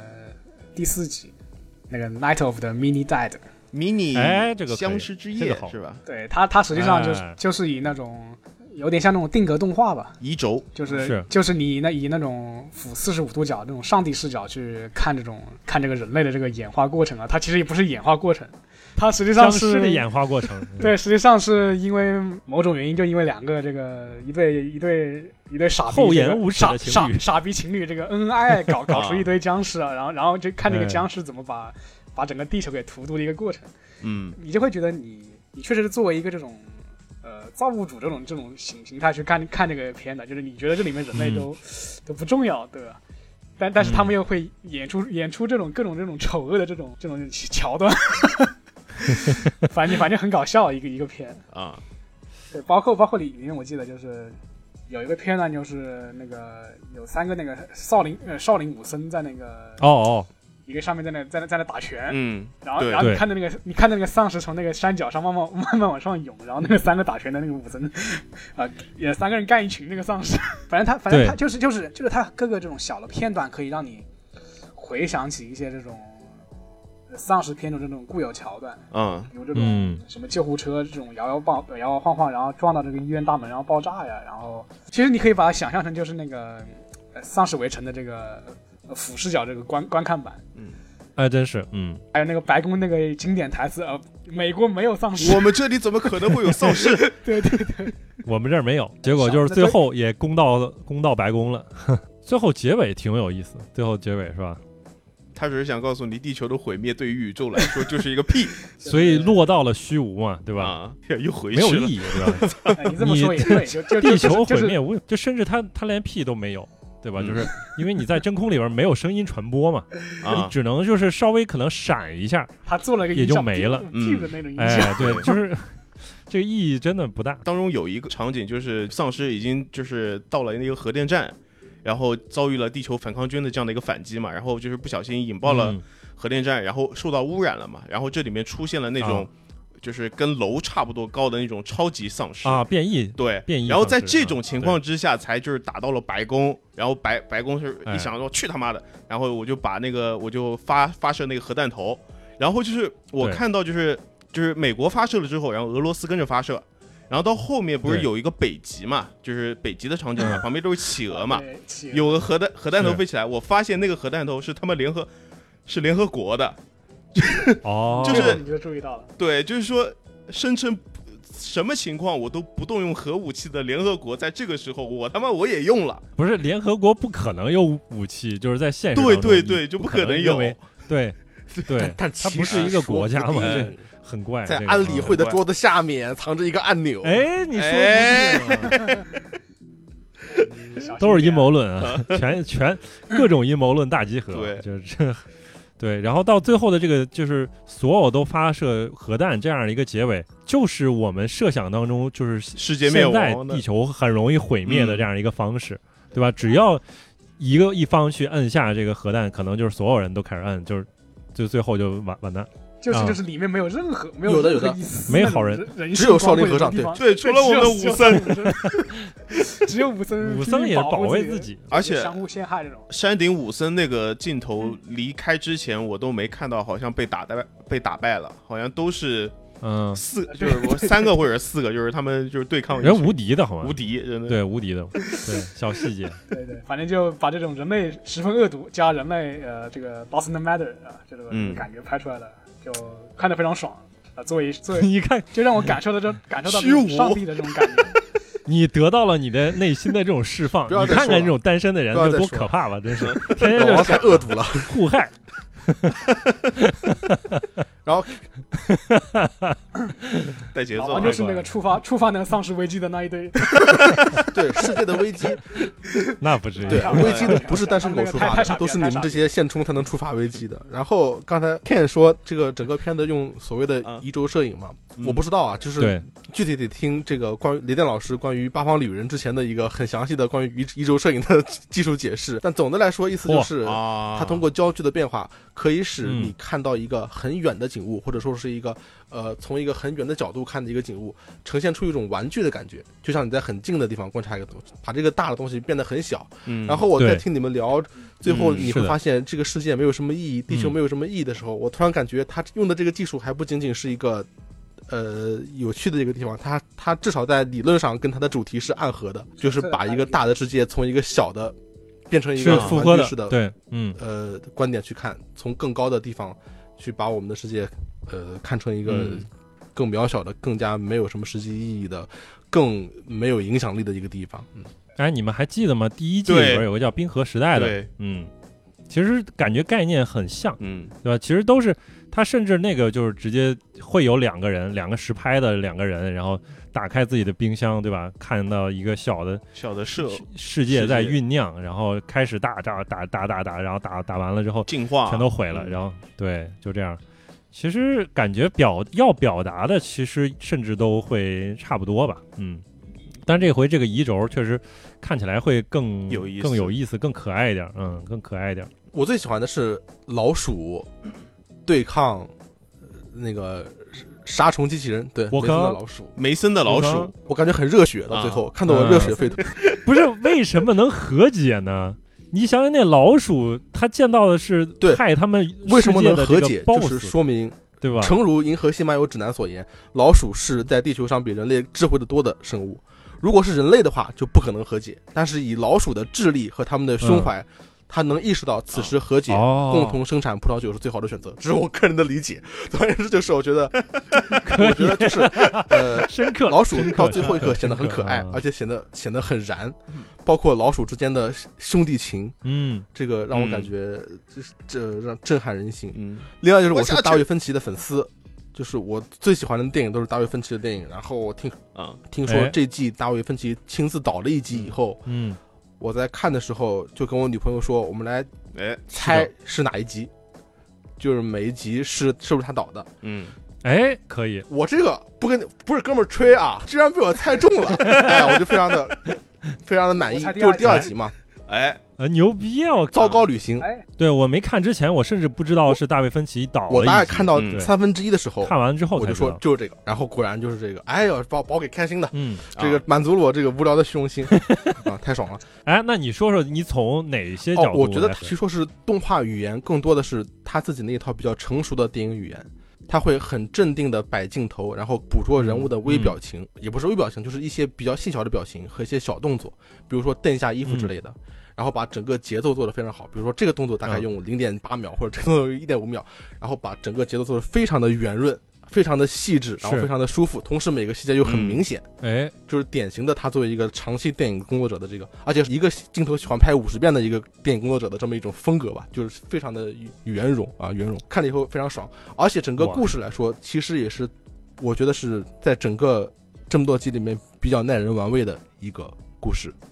就是电车难题说烂了一个话题，就是你要不要去杀一个人拯救一车人，说烂了一个话题。嗯，但是如果你塑造这么一个角色，他是如此的坚定，在这个问题上，他没有任何犹豫，我就必须把那个人杀了，嗯。去救公交车上的人。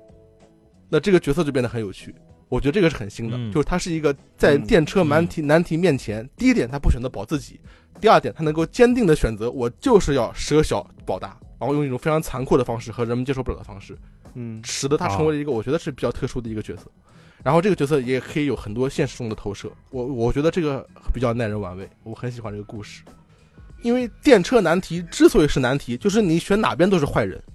但是呢，你选哪边都有似乎有好的地方，嗯，所以它的剧情的描述会让人感到为什么这个人这么坏，就是因为你选的那个答案，它其实不是一个完美的一个答案，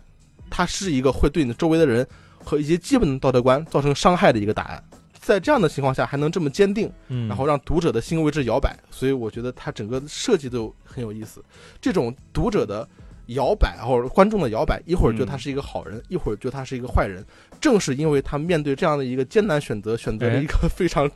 坚定的道路所导致的。那你看起来你把周围的人员都杀光，你不是一个坏人吗？但是我又是为了救很多人，我是不是一个好人？所以你就很难说。我觉得最有意思的就是你看完了这一遍之后，你再去回想这个人他的做的决定，你就在想他到底是什么时候做的这个决定，他去如何实实施这个计划，都是你觉得哇靠，这个也太光光电没有任何犹豫他就啊想想到这样一个计划了，嗯这太厉害了，对，而且坚定的执行，他甚至没有摇摆这个人，对这个角色，我觉得他没摇摆是因为，就是因为这里面涉及到一个博弈论的东西。就我觉得他嗯就是坚定自己的决心的时候，是当他看到除了他以外所有的人都选了叉，就是除了他以外所有的人都选择保全自己而去那个辉腾岛，就去那个有人的那个岛上，然后他又坚定自己的决心，他决定我宁愿牺牲我船上所有的人，他我都不要害那个岛上的人。所以对我觉得对他来说，他的道德感强到了一种，可以说是有一种蝙蝠侠式的一种病态。他在做这样的决定，他 甚至不认为说牺牲掉那些船员是一件令人悲伤的事情或者悲壮的事情。他表达出来的态度就是因为你们选择差，嗯你们就是该死。嗯嗯，他有这种强烈的这样的一种类似于复仇的这个心理，啊所以让这个角色在正邪之间摇摆，是觉得很带劲的，啊，非常带劲。他就是我们需需要但是没有得到的蝙蝠侠。而且而且这个角色就是他的这个怎么讲，他的这个谋略，他的这个冷静程度，就是已经到了一种非常恐怖的这种程度了。就是他第一时间就是想到我，我要先把船长的钥匙搞过来再说。嗯。第二个时间就是投票，投票结束之后，他就他就他第一个目标，他就选择了一个就是最安全可以杀的一个目标，就是那个大壮，对吧？嗯，哎然后选择，他主要他跟他有仇，他跟他是敌人，大概因为一开始是被那个大壮去要害他嘛，对吧？因为那个大壮抽到了签，他抽到那个短签，所以你就一开始，我觉得他们的协议就是谁抽到那个短签，谁下到甲板的下层去找。啊，不是，去找那个螃蟹谁当 leader，谁当 leader，呃，是吗？就是一开始争到短签的是谁当 leader，然后等于那个大壮是拿到那个短签，所以他非常他笑了嘛，他嗯抽到那个短签的时候他笑了，嗯，所以我是 leader，然后他就立即指派了托林，就是那个主角下到下边，这个他没有怨言，因为如果一开始是说找那个替罪羊的话，那肯定就大家一开始就决定的话，那大壮就应该下去了。我我的我我的理解就是，因为那个大壮抽到那个短签，但是因为我是大壮，我是肌肉，我是 muscle，那其他没有人武力最强的。人，对我是武力最强的，但其他人没有没有任何没没有任何道理说就是非常自然的让他，而且他抽到之后他是笑，他不是说我靠我先丧一下然后怎么样，我先丧一下。所以这个其实他故事交代比较明确，就是谁抽到了谁就当 leader 我对这点做做拍板的这样一个人我，我我比较站肯对吧的肯的然后一点哦这 OK，就是因为我我其实我看第二遍的时候我确定的，因为我看了两遍主要是主要是每个人都很就是很很恐惧抽那个签，就是怕抽到。就是你看那个黑人兄弟抽到那个两、啊也两个也是啊，对啊对，两个长签之后，他他就他们松一口气那种感觉。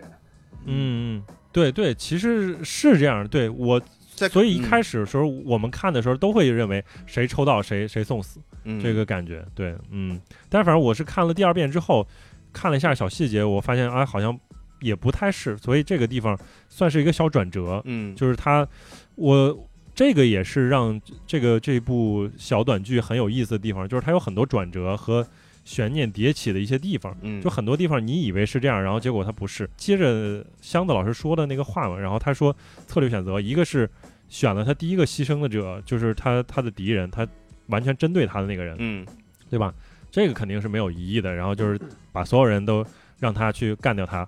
然后第二个选择的点也很有意思，就是一开始他们想要有人提出来要牺牲的那个人是一个受伤的一个人，嗯然后那个受伤的人，结果他还有个哥哥要维护这个弟弟，嗯所以他等于一枪穿穿两个人，一一下把两个问题解决了，因为他们是个小团体，他们肯定是坚定站在一反正就起的人。是威威胁威胁比较大的人，对吧？小团体一定要就就先把这种对先把这种不听话的人给给啊给给弄死。对不听话的，以及肯定非常强烈联系的人，哎就分化呀，然后什么之类的，然后包括他一下就想到就是怎么样去夺权，嗯对吧？就是这个这些点都是哇，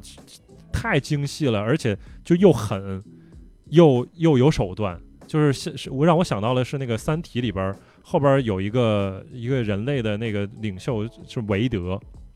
就是一个大 boss 级的这样一个人，嗯又是就是一样，就是很很能忍，又很非常狠，手段又特别硬嗯这样的一个人。不过不过这个剧我还有一个疑问，就是是不是真的所有人都是偷的叉？我觉得是哎还是他的嗯应该是，因为他最后说这句话的时候，已经没有人活着了。没有任何人了，对，every one of 嗯。you，反正就是投叉的话，就是去有人的岛；就是如果投圈的话，就是对，就是他们会绕到另一个无无人岛。无人岛。投叉的话，就是愿意去牺牲掉世人去拯救自己；投圈的话，就是愿意呃冒这个风险。他把一切自私的自己人都给那个干掉了。嗯。他让我想到，其实黑暗骑士最后那个投票，嗯。两两艘船，那那是一个非常光明的一个平民的那个，就是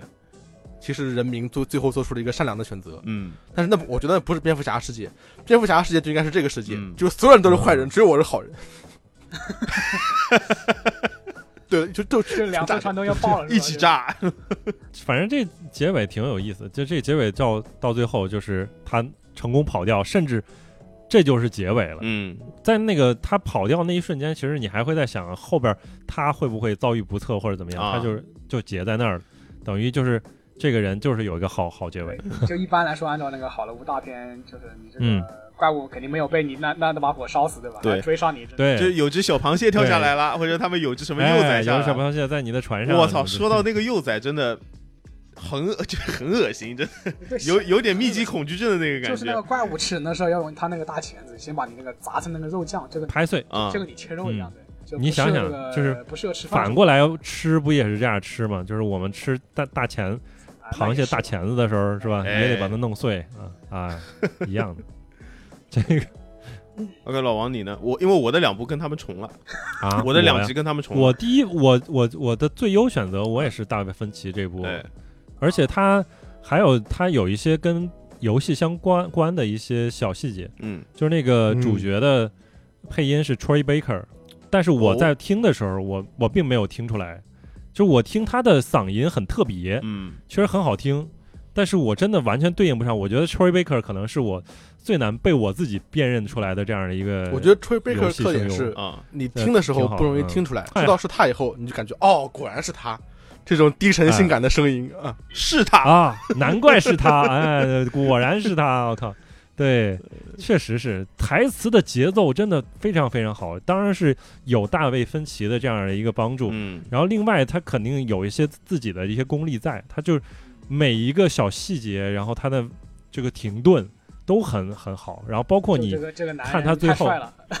啊，对呀、他最帅的一个场景不就是他站在那个大螃蟹的面前，然后不慌不忙的，嗯。然后去砍那个桶，然后就说这个事情是怎么意思，然后对。其实他这个动画的这个人物建模并不是特别好看，但嗯对不好看。他就，把那种那种感觉演绎出来。而且对对对，就是他不仅可以把不好看的脸 让人感觉很帅，他的配音可以让没有脸变得很帅。就是我就感觉《生化奇兵哎无限》里面的男主角是很帅的，但是我根本嗯没有见过他，就是因为 Troy Baker 的配音实在是我靠，啊哎，太牛逼。首先我不是男同，但是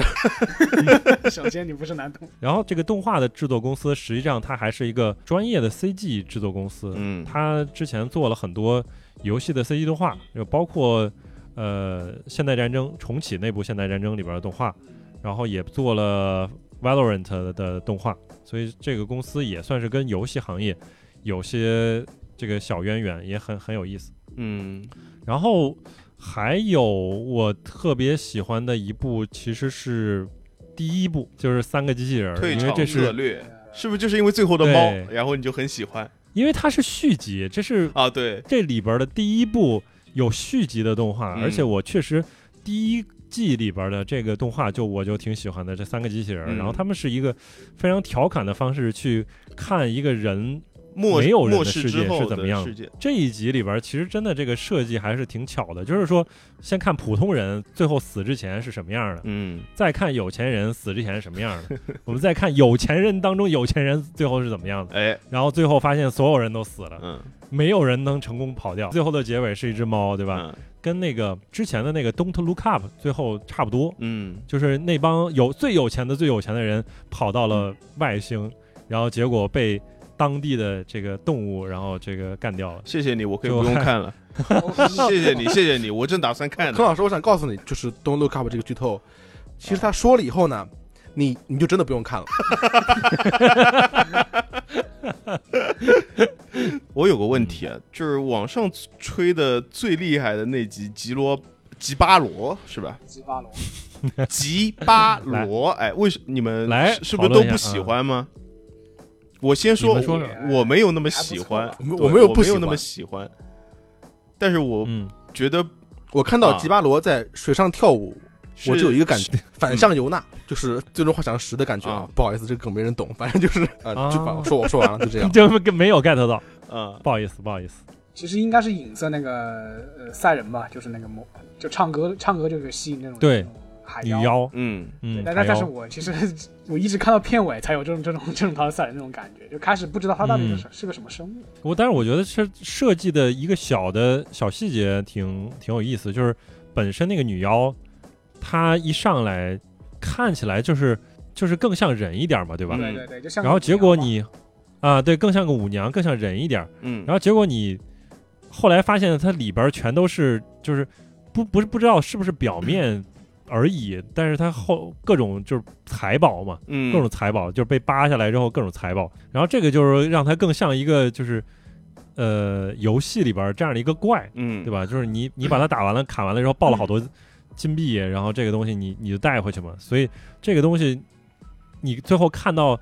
呃，他拿着那一麻袋金子，然后这个时候你大概才能理解嗯一开始他们要来的目的是什么。他们其实相当于都是讨伐这个妖怪，然后拿财宝回去，就是嗯这么一个简单的一这样的一个故事。对，你能明白明白这样一个逻辑之后，这个东西。这个片子看起来就好像好像就没有那么有意思了，啊对，大概就是明白了，对嗯对，然后包括他俩之间的这个情感，我看着我觉得也很虚假，嗯。因为他底下已经有那么多倒掉的那样的一个人，啊，所以我不相信，就是说这个这个女妖她还存在对这这样一个人有什么特殊情感，只不过这个人在一开始他是有个小细节，就是拍到他的时候就没有啥声音了，就是声音会会淡去，所以这样的话你能马上瞬间 get 到啊，这个人原来是聋子，对，所以他不会被那个女妖的歌声去影响到。嗯对吧？然后到后边儿，他是因为喝了那个水之后，结果他又突然修复了他这个这个这个声音的这样一个能力，然后他嗯等于听到了女妖歌声，所以他最后挂这样一个结 结尾。嗯嗯，这个吉巴罗这样的一这个作者你们知道吗？这个作者跟第一部的那个证人是同一个作者？阿波托米亚狗。这个大哥真的很厉害，这个大哥他今年拿了奥斯卡奖。啊，就是他拍了一个动画短片，然后今天中午的时候我正好看了一下，这个是个他他的风格会特别强烈。我那天看这个动画的时候，我就发现这个动画画面你没得挑，嗯这画面真的就是确确实很华丽，嗯每一个角色上面这个这个鳞片啊，这个护甲啊对对，对然后闪闪发光，然后包括它这个整个的景色都画的特别好，它都是油画嘛，它实际上嗯是大片的这种低饱和度，然后配那种很很高高强度这种高饱和度这种互相组合起来，你就会觉得这个，嗯。你会觉得它本来是一个拍的这种呃比较灰的这种世界，但是你会觉得它很鲜艳，会有这种感觉。嗯，对。然后它大量是三 D、二 D 结合，就是比如说人物，它是它是三 D 的嘛，嗯但是它的旁边的场景，啊对对它有的时候会变成二 D 的。这个大哥自己有非常独特的艺术的这样的一个风格，就是就是他三部片子，从那个证人到他后来获那个奥斯卡那个短片儿，到现在这个吉巴罗这个片子，他这个人没有鼻孔。啊，然后他的鼻孔每次都是手绘上去的，就是画上一个鼻孔，可能是出于建模的考虑，就是建模如果做一个带鼻孔的，可能可能更麻烦，处理起来更麻烦。这个咱不是专业，所以不太了解。但是后来他经常会画一些手绘的东西，就是比如说人物脸上画一些小小手绘的一些细节，然后包括他会画拟声词，就是类似于漫画当中那个嘣九九什么之类的这？嗯哎，就是那种，就这有他自己的这种艺术风格在，所以他，我觉得他很炫技这个动画片，真的好看，就是好看的只单纯的画面好看，但这个故事我真的不喜欢，就是。嗯。站在我们这个语言语境下，你对如果对它的吉巴罗这个标题你不知道它的含义，可能就没办法嗯 get 到它要表达的对。主旨吧。它吉巴罗它实际上是那个西班牙语里面说说这个乡巴佬的意思嘛，就是他们殖民的时候，他们殖民的时候就把他那些被殖民的人叫叫乡巴乡巴佬这种。嗯。嗯，然后，然后这，然后这个片里面那个男这个骑男骑士嘛，就就是一就是一个这种乡巴佬的形象，嗯就是对这个金银财宝非常看重，对吧？趋之若鹜，啊，就就就有点像是那种有一个非常强大的这个国家，就是殖民到了你这个穷苦的那种小山村，然后那个小山村里面、你的这些人就是。呃看到看到别人哎哇，这个人开开车呀，我们以前没见过。这个人这个有好玩的这个什么，好玩的那个手机，对吧？对吧？然后就被这种财富吸引了。哦，对然然后他去窃取这个财富的时候呢，最后就从就从这个这种我我是聋子这种状态啊，然后我一下醒了，对吧？我可以听得到了，嗯听得到之后就被就被这种啊、万恶的这个资本主义给同化了。啊，我我觉得这个解读角度角度非常新奇，我以为有啥道理，因为我我只是单纯的觉得，呃，那个那个女性是代表着被殖民地的所谓的异教文化，然后男男性和部队代表着呃现代的西方基督教世界，所以，但是香港说能把它反过来，就是其实吉巴罗不是是而是另这另一边的，对，啊，上这反过来反过来，我也没想到。就是我，我从故事的角度来讲，我更欣赏还是证人。你们还还记得证人他讲的啥故事吗？我我不知道我们看的译名是不是一样的，是是不是一个女孩子看到一个男的在对在对面发生了那就是那个，对，发生了谋杀，嗯然后他就去一路跑，跑完之后就被那个男的就追上，嗯然后又跑到了一个建筑里边，然后男的呃，他把那个男的杀掉，然后反过来他一抬头哎发，然后发现对面的那个里边还有一个跟这男的长得一模一样的男的，嗯。所以它是一个循环的这样的一个世界，而且这个世界就是你很难理解嗯为什么会形成这样的一个循环，嗯。它是有一个开端，然后有一个发展，然后也有一个收束，有一个结尾的，嗯。所以这个是让我觉得哎挺有意思，就看起来这个这个片儿啊，它有一个非常巧的一个设定，嗯然后也有一个不错的一个故事，也有不错的讲述方式，画面也很好看，所以证人我特别欣赏。嗯，但是这个我就是属于感觉故事性弱弱了很多，然后包括呃还有一个小短片，就是那个虫群，哦，虫群是我最没有结尾我真的很没有很发现很不喜欢虫群没有结尾它这个设定，这个设定没有任何问题，然后对他做了一个做了一个发展，我也很烦，嗯为为嗯什么为什么为什么莫名其妙那男女这这要是啊，对对啊，就是 当然这是从箱子老师他特有的角度 的的一个问题啊是他想表达的一个科幻的创意点就是互相、嗯互相圈养，对吧？就是谁圈养谁的这这样的一个问题。然后前半部分其实没什么意思，在介绍设定，然后后半部分就是听到一个人解释这个剧情，说了一大串，说完就没有了。我觉得从影像角度讲，我没有感觉到任何刺激的地方，啊，呃，没什么劲。我甚至觉得他是从头到尾在介绍设定，前半节是相当于女的来介绍设定，后半嗯。后半节当然也是那个女的，嗯，嗯。只不过就是换了一个宿主，对，然后还是在解释设定，等于就是我们看了一个动态版的设定介绍，大概因为这个没有没有故事，这个故事它是有原著的，呃我有嗯搜、搜了一下，但是我没有具体看，它是有原著的。就是女主不应该不是说女主，就是那个虫族，就是有智慧体，她不是寄生了那个女主，啊说出了那一句“我即是虫群”，我真的有出戏，啊就一瞬间啊以为是星际。我觉得作为一个小说可能还好一点，好吧因为？小说本身对话就是稍就比较多更绝望一点正常，通过对话讲一个事情。啊，我我又我又可以我又稍微不是下瞎鸡鸡巴解读一下这个东西。来，欢迎从你自己的角度来解读。对，就就是我觉得，就是那个男主和那个虫群首脑，就是探讨就一个问题嘛，就是到底是、嗯到底是我们人类我们殖民更强，还是你还是你这个虫群同化能力更强？嗯这嗯这其实是在历史上一个反复上演的一个故事，就像那个中国历史上嘛，五五湖乱华没错，啊，最后五嗯湖全都、全都全都变成华了，对吧？嗯是但当然也有一些这个殖民胜利的，对吧？大美利坚对吧？美利国，你就是殖民胜利了。这也算是是可以，从这个角度也可以，就是对照历史。你看箱子老师的解释角度都是对照历史，可以。还有一个印象深的那这个算是有结尾的，因为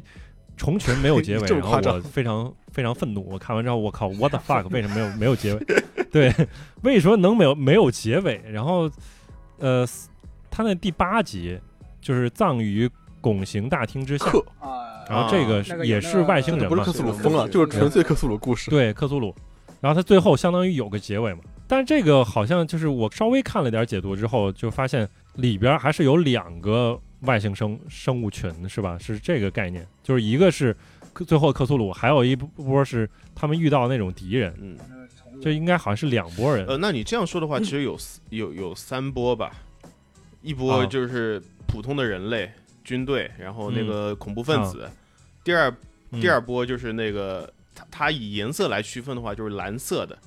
就像外星文明，虫子，呃，对，虫子那一哦块。然后另外就是克苏鲁中间那只巨兽，它是黄偏暖色啊的、黄色的。我我看的时候就觉一直觉得这个这个中式也有毛病，就 surgeon，就反来。对，就到那那种环境里，为什么他们还要那么执着去杀那些恐怖分子？嗯，对，他们的任务是解救人质，然后他们看到人质已经挂了，其他人说，他说中士，我们的任务是解救人质，意思就是说我们可以撤了。然后中士说不，我们要看，我们要我们要走下去看一下 究竟发生了什么东西。当时我看的时候比较困惑，为什么那个那些虫子明明可以一直追，但是追到这儿不追了？哎，对吧？这个是让我当时看的时候，为为什么呀？我靠，就很奇怪，就是那台阶的时候明明可以继续追，追完了之后，嗯这么也就没有这俩主角后来这个见那个大魔王的事儿了。嗯，对，所以那就是这是不是个时候我当就是一个一个这种嗯。强、强于人类的这种势力，把这个克苏鲁给封印起来了。对，是，然后那个场景看起来是会，呃，让我觉得还是挺不错的，就是它那个嗯。整个地下的那个宏大的那个场景，嗯，然后包括一个巨型的一个雕像朝着克苏鲁，然后这个时候感觉就是整个那个氛围感会很强，而且让我会很很容易想到像像呃《命运二》里边会有类似的这种场景，哎这个这一点上还可以。像普通，然后最后的那个结尾，是我不是特别能看懂，但是反正就是这个女主角不知道是她自己把自己弄瞎的，还是是自己。她被这个外星人弄瞎的，反正很然后我重新看了一下，她是不仅是把眼睛弄瞎了，而且把耳朵给戳戳烂了嘛。嗯就是他把她自己的感觉全部剥夺，嗯然后哦他使自己可以不受呃邪神的意志的影响，嗯让他可以自由的走出来。这和吉巴罗是相反的哎一个故事，就是嗯一个有感官的人，为了获得安全嗯和自由，把自己的感官全部消除，然后获得了安全。然后吉巴罗是一个没有感官的人，嗯嗯因为某种原因获得了感官，嗯，所以最后获得了死亡，就是两个方向的故事。这个动画它的制作的导演，包括那个制作团队，呃，其实之前也参与了第一季的，我特别喜欢那一集叫《Lucky Thirteen》，幸运十三。哎，可能你们不太记得，就是大致讲一下，就是呃一开始那个女飞行员她是一个新手，然后说这些新手飞行员只能接受之前别人给她的是啥就是啥，淘汰的然后给她了一个飞机，对那个飞机她非常不幸，它是编号是十三，嗯，然后每一次执行任务上面人都死光了，结果飞机回来了，然后结果她就跟这个飞机。哎，就是一起作战，结果结成了非常深厚的哎，革命友谊，对吧？哎就是每一次战回都是这个一个人都不损伤，结果最后执行任务的时候，对吧？又发生了一些别的故事，对吧？嗯这个设计的还挺好的。就是很浪漫，我看到这儿的时候，我就会想，这个系列剧的这个标题它叫啥？它叫《爱死亡机器人》。但是到这一季的时候，就感觉 好像没有爱，只有死。啊，有啊。有些机器第二集大爱，牺牲自己，第二。保全其他人，嗯，没有这没有爱，这个这这个可以算爱，但是有爱可以不算就是爱吉巴罗。没有爱。他讲的是文化不，他不一定是虚假，但是他一定有升值的要素。但是是那个争执，我觉得不是爱。嗯。梅梅梅森 rats 也有爱，就是老鼠和人类达成和解。哎，包括 跨物种之间那个那个移轴那部片子为什么会出现大危机？嗯就是因为两个人做爱。这 可以，很合理啊，我靠，这种，爱啊哎，当然可以认为是有爱，但是这个爱它不算主题，它只是一个是悲剧开始的一个契机瞎，说的。对吧？那个爱，对，然后然后你包括梅森的那个老鼠，我觉得最后可能算是一种和解。嗯，但真的说爱，我真的我觉得老鼠之间是有爱的。老老鼠之间，你看他他对啊，要救他，不要过去。然后我靠，我们冲一个东西，我就呃我就自杀式的袭击什么之类。然后他们还后来搞了那个呃小担架，然后一定要把自己的同伴救回来什么之类的。这种嗯肯定是，但是这个爱非常细节，这个都是在小细节上，但是他没有在主题上。对，但是我觉得就是第一，就对比回第一季的话，就很多爱的东西就没有了，就在这一季上感觉就死太多了，嗯就各种都是 死，只有死的机器人，只有死，只有死。死机器人，对对，有的没有机器人，你比如说像那个差劲旅行，它是只有死没有机器人，它是所以就是你看到第二季的时候，嗯反正我觉得他就会发现，就是你只要这个。这个三个关键词里边占一个或两个就、嗯就可以他肯定是保护这个项目。个体的艺术家的个体的项目他不会说啊，你这个不符合我们，我们现在需要两个爱，但是你是做的是机器人，嗯，能不能重做一个爱给给我？这是不可能你只有机器人，啊！玛莎那个故事，就是呃，机器的脉动那个那个故事，他拖着他的尸体，啊，标题标题起得很好，中文标题叫夏氏那台机器脉个是不是爱冲的颤跳》，那个最后不知道像像不像爱，这个很奇怪。那个就是机器机器和人之间的爱吗？不是不是机器人，就是我感觉更像人类补完计划，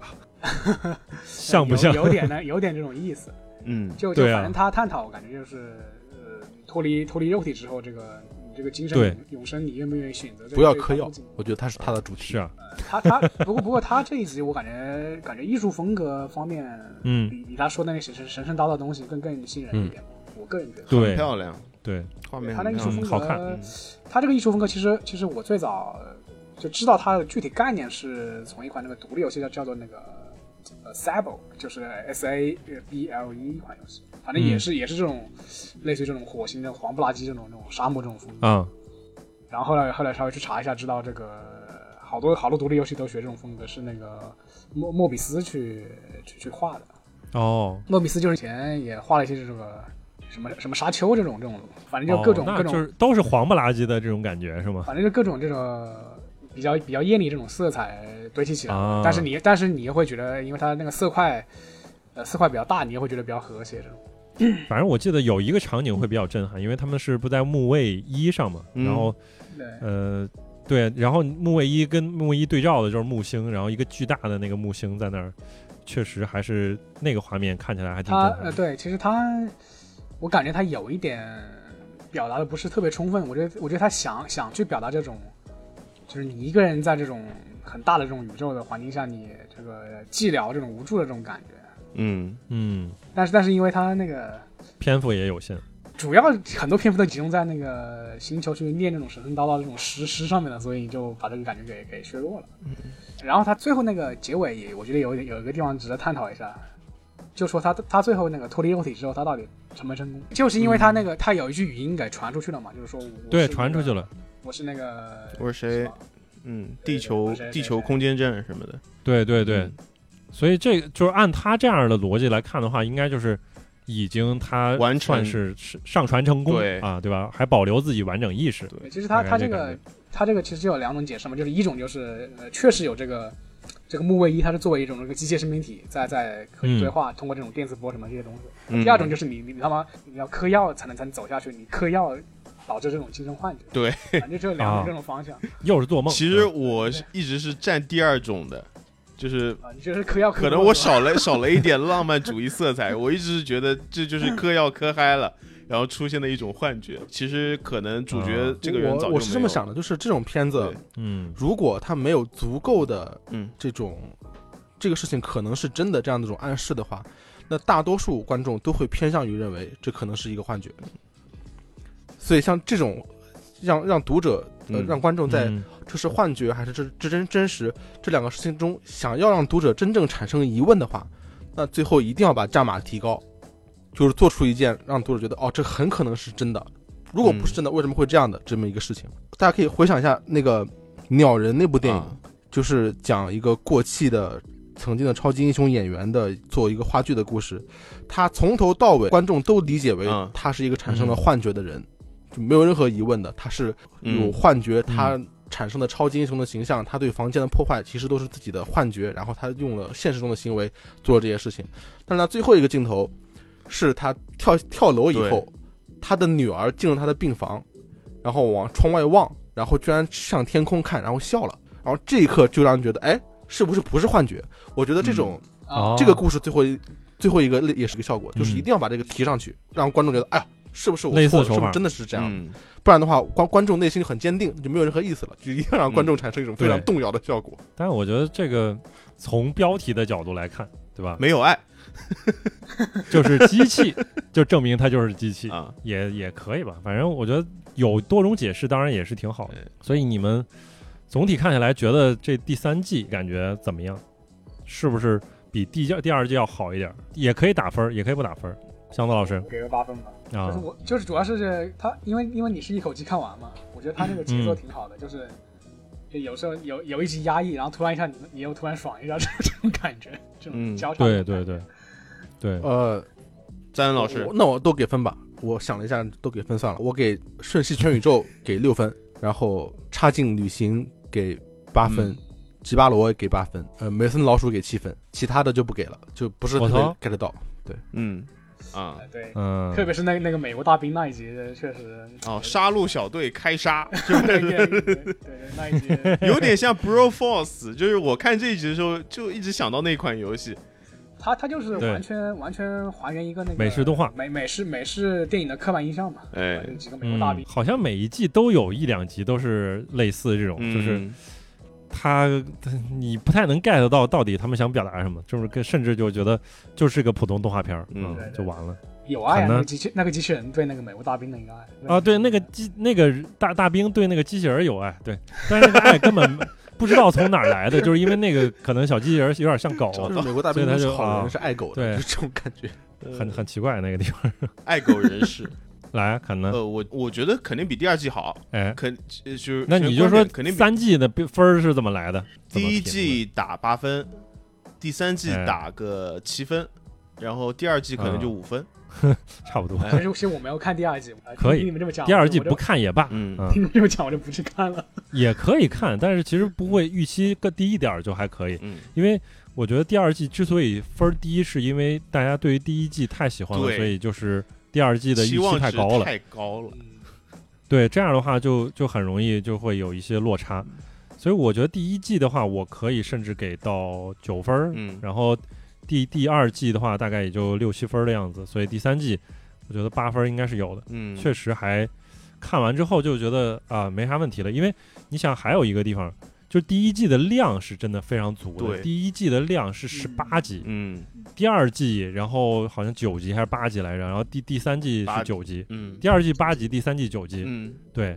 所以这样的话就是量上有差别，所以。可能质上也有整体拍的多，你好的就多一些嘛。就是量堆上去，你你总有几款你特别特别喜欢，所以你因为这个你记得特别清楚。对，我觉得啊、这一季反正挺好的，就至少大家都能找出来自己特别喜欢的一两集。哎，然后这一期我们非常开心的聊了最近喜欢的一些游戏啊。影，视作品，嗯。包括游戏。这一集呢，主要还是聊了一些关于最近大热的这两个呃系列，科幻类的、对电影和剧集，嗯，一个是《妈的多重宇宙》呃或者全瞬息全宇宙，哎，然后以及《爱死机》的第三季。当然有很多很多的这个文艺作品，是吧？嗯，非常非常期待新的这个《怪怪奇物语》的第四季啊还！这个非常终于期待。大伙们都长嗯长大了，我天哪！我就是有好多小伙儿都是感觉 Eleven 长得有点得走去了。Eleven 真长得都不认识了，呃，确实是变化18很变脸好长哦，sorry。嗯，看一看吧。反正我觉得，如果这个特别有很值得聊的东西的话，我们上日程了可以后续也可以聊一下哎。嗯，好，这期就聊到这儿。我们非常感谢箱子老师和咱老师，嗯，然后我们下期再见，拜拜。拜拜。拜拜。